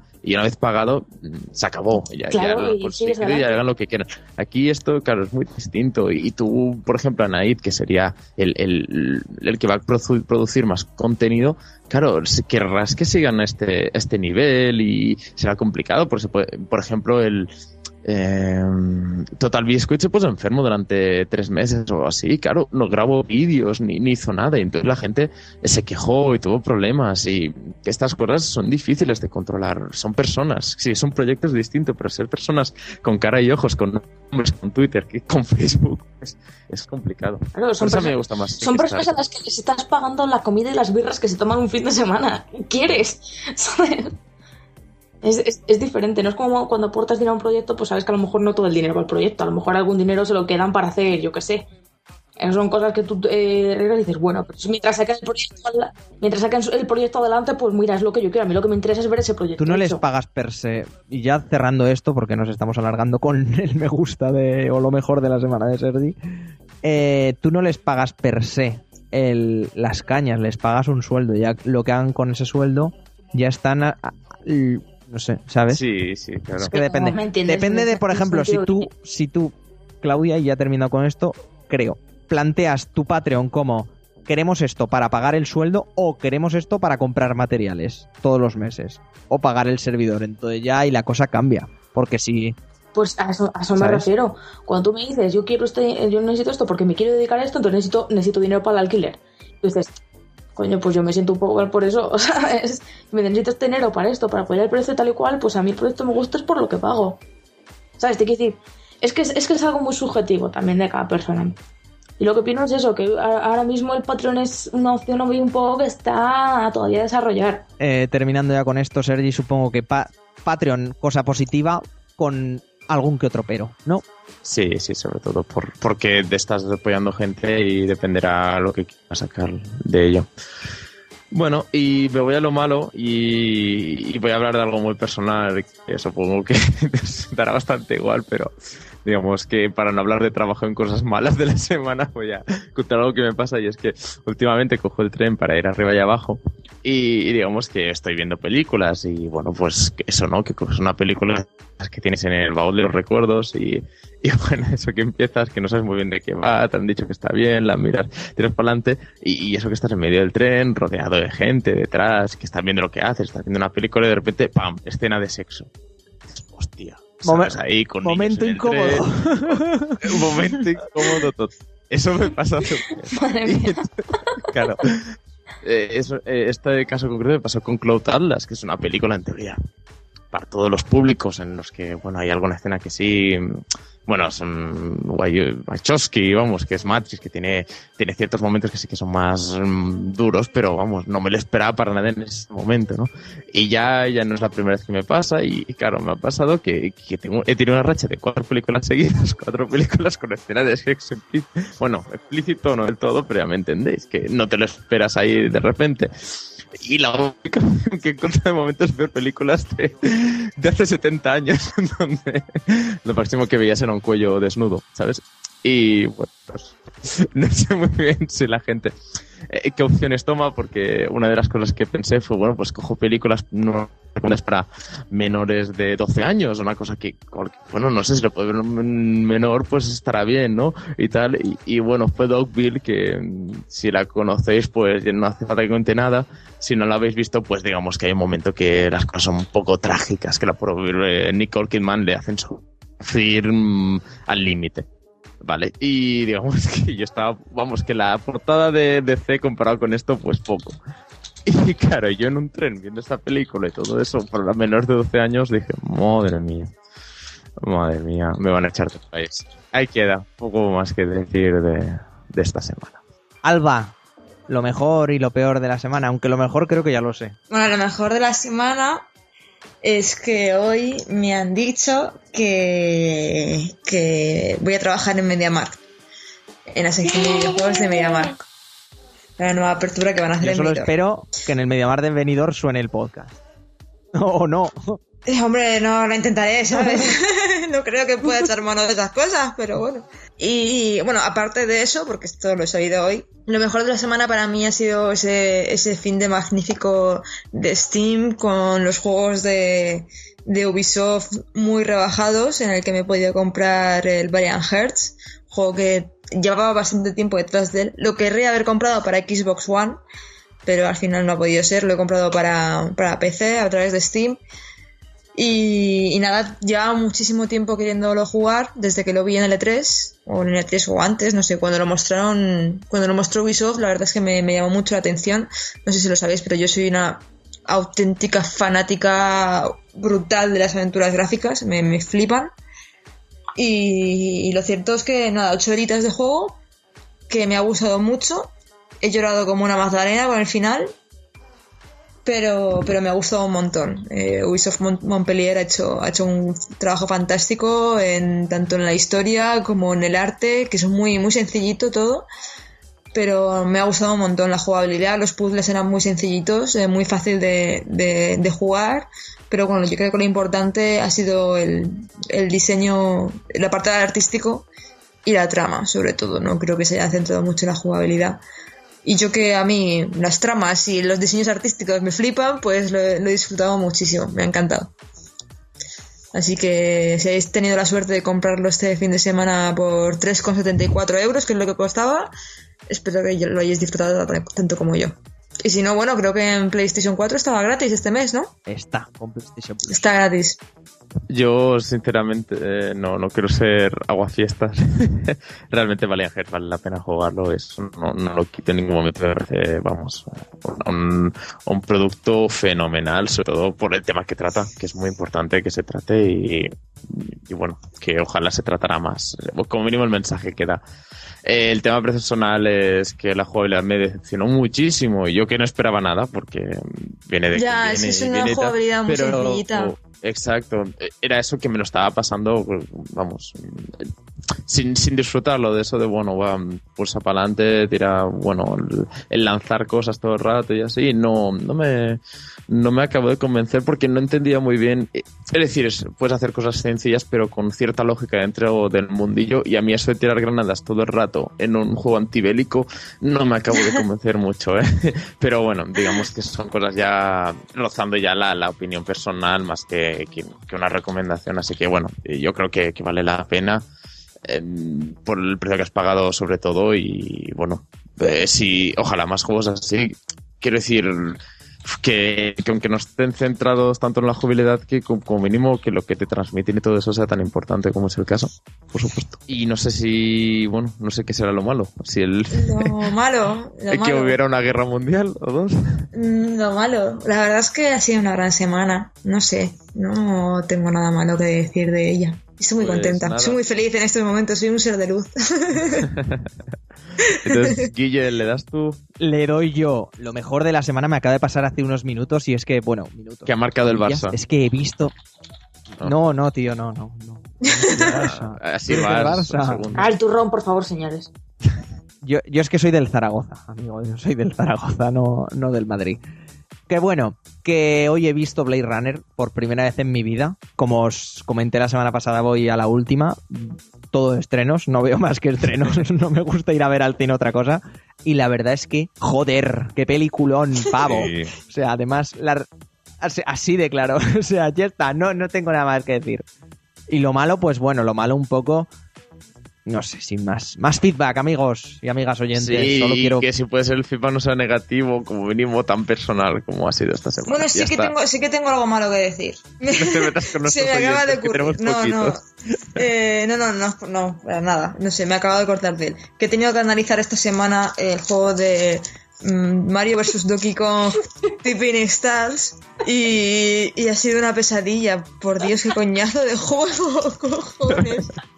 Era como me tenía que motivar en plan, Dios, tengo que jugar a esto, tengo que seguir, tengo que seguir nivel tras nivel. Digo, esto nunca se acaba, los muñequitos van solos, se suicidaban todo el rato. Digo, ¿pero esto qué es? Y luego escribir el análisis e intentar hacerlo bien, claro, porque no voy a decir, esto es una mierda, ¿sabes?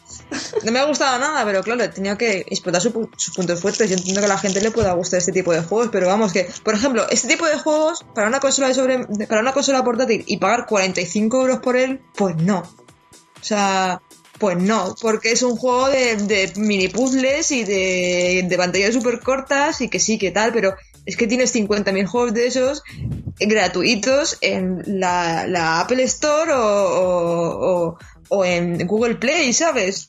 Pero bueno, pagar 45 euros por un juego así me parece un despropósito brutal, ¿sabes? Yo lo estaba jugando y, y estaba pensando, pero por Dios, la gente se va a gastar tanto, tanto dinero en esto. O sea, ya dinero, porque yo, lo que he dicho, entiendo que a la gente le pueda gustar. Pero tanto dinero en este juego, ¿ves? Este tipo de juegos sí que funcionarían bien en, en, en, en En móviles. móviles. Exactamente. Pero una, no sé. Pero si valen 45 euros, no sé yo, ¿eh? Hostia, es que me parece una- Creo un despropósito, tío. ¿Era 45? No lo sé. creo, Yo, que, yo creo que lo he visto 30 y, a 30 y tantas en el FNAC esta mañana. Ah, bueno, Ah, bueno, vale, vale, vale. Ah, sí. bueno, vale. Entonces sí, entonces lo compro. dame 30 tres. dame tres, por favor. Por si se me rompen los otros. Y bueno, y eso es lo peor de la semana, sencillamente, que creo un poquito más de ti, sin más. Y lo que has comentado, Alba. Y nada, te toca, te toca a ti. Claudia, cuéntanos lo mejor y lo peor de la semana. Hmm, pues a ver, yo tengo dos cosas buenas. Eh, la primera, que no sé si habéis visto la. El otro día anunció Square Enix la edición coleccionista de, de, de Final Fantasy XIV. Es 14, ¿no? Sí. El Heaven's War, la expansión de Real Reborn. Y trae una figura de un dragón que es alucinante.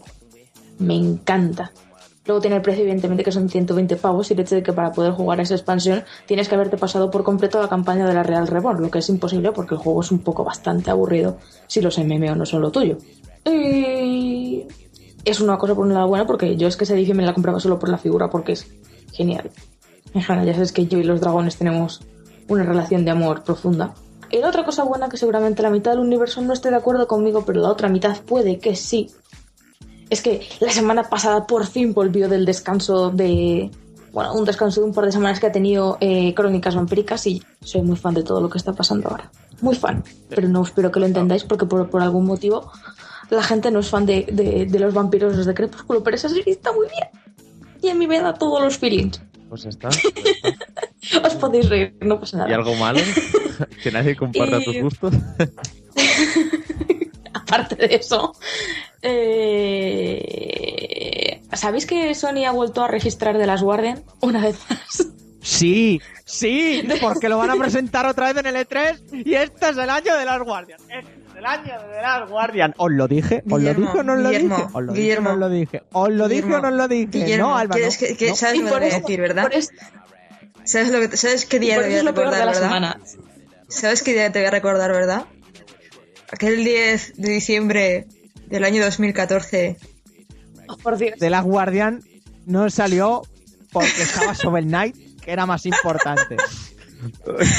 Aquel realidad, 10 de diciembre de 2014. Es que, es que jamás me voy a Madrid. olvidar- no me voy a poder olvidar de esa noche jamás en Una mi de la vida. mañana, una de la mañana, hora española.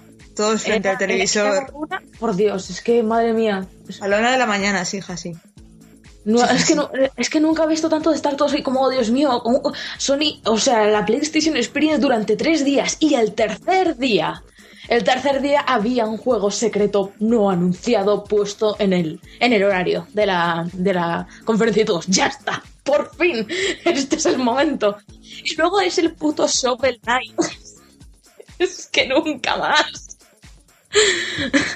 Y, y- y todas las teorías, todas las teorías en Twitter de no, no, están diciendo que es que se ha retrasado el juego secreto, no, no, están diciendo que en, en una pantalla se ha visto el logo y que lo van a poner al final, y otra, no, no, no, porque tal y cual. Y al final fue nada, fue el Shovel Knight asqueroso. Es que ¿Y te que hicimos- y qué hicimos nosotros? ese juego. ¿Y qué hicimos nosotros para. Sí. Y, y, y Sergi hizo lo correcto, que fue ir, no verlo y ya está, pasar de esa mierda. Eh, Me divierte mucho más dormir, la verdad. Y me parece mi fabuloso. cabeza, mi cabeza me da muy, sueños mucho más divertidos. que Shovel Knight y que The Last Guardian. En fin, amigos, me quedo con eso. 2015, el año de The Last Guardian.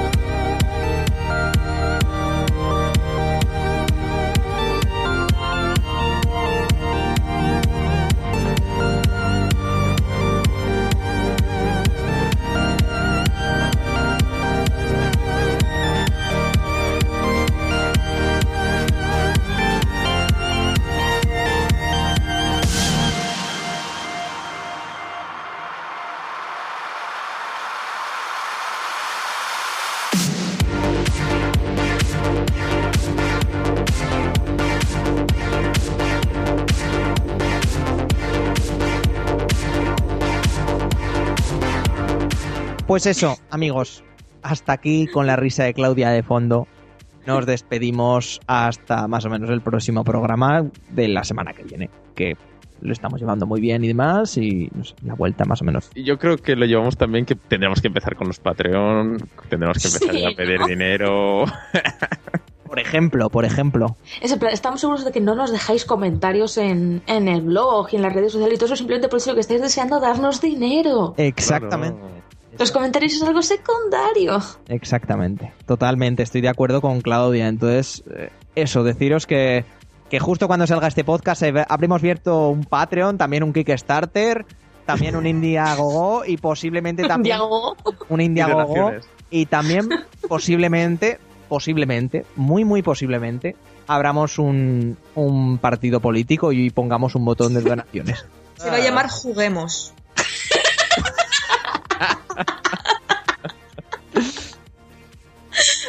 Juegos gratis para todo el mundo. nada tiene que ver que vengan todos del Humble Bundle.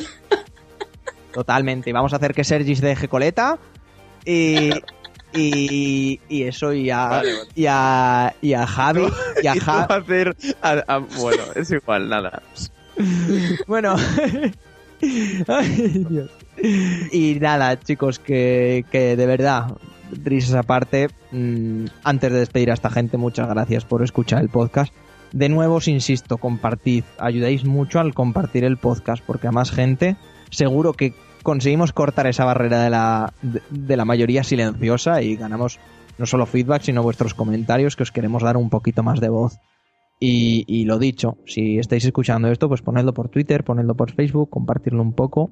Y ya sabéis que en la web, que por cierto, igual veis algún cambio en breve, mm, tenéis todos los botones para las redes sociales y eso. Así que nada, amigos, Sergi, nos vemos en el próximo si coinciden los horarios y todo está bien. Perfecto, que vaya bien lo que queda de semana. Y recordad, votad a juguemos, ¿eh? Votad a juguemos. Hay que votar también. juguemos a Alemania también. Sergi estará ahí dándolo todo. Spillen. Sí, sí. Ay, ay.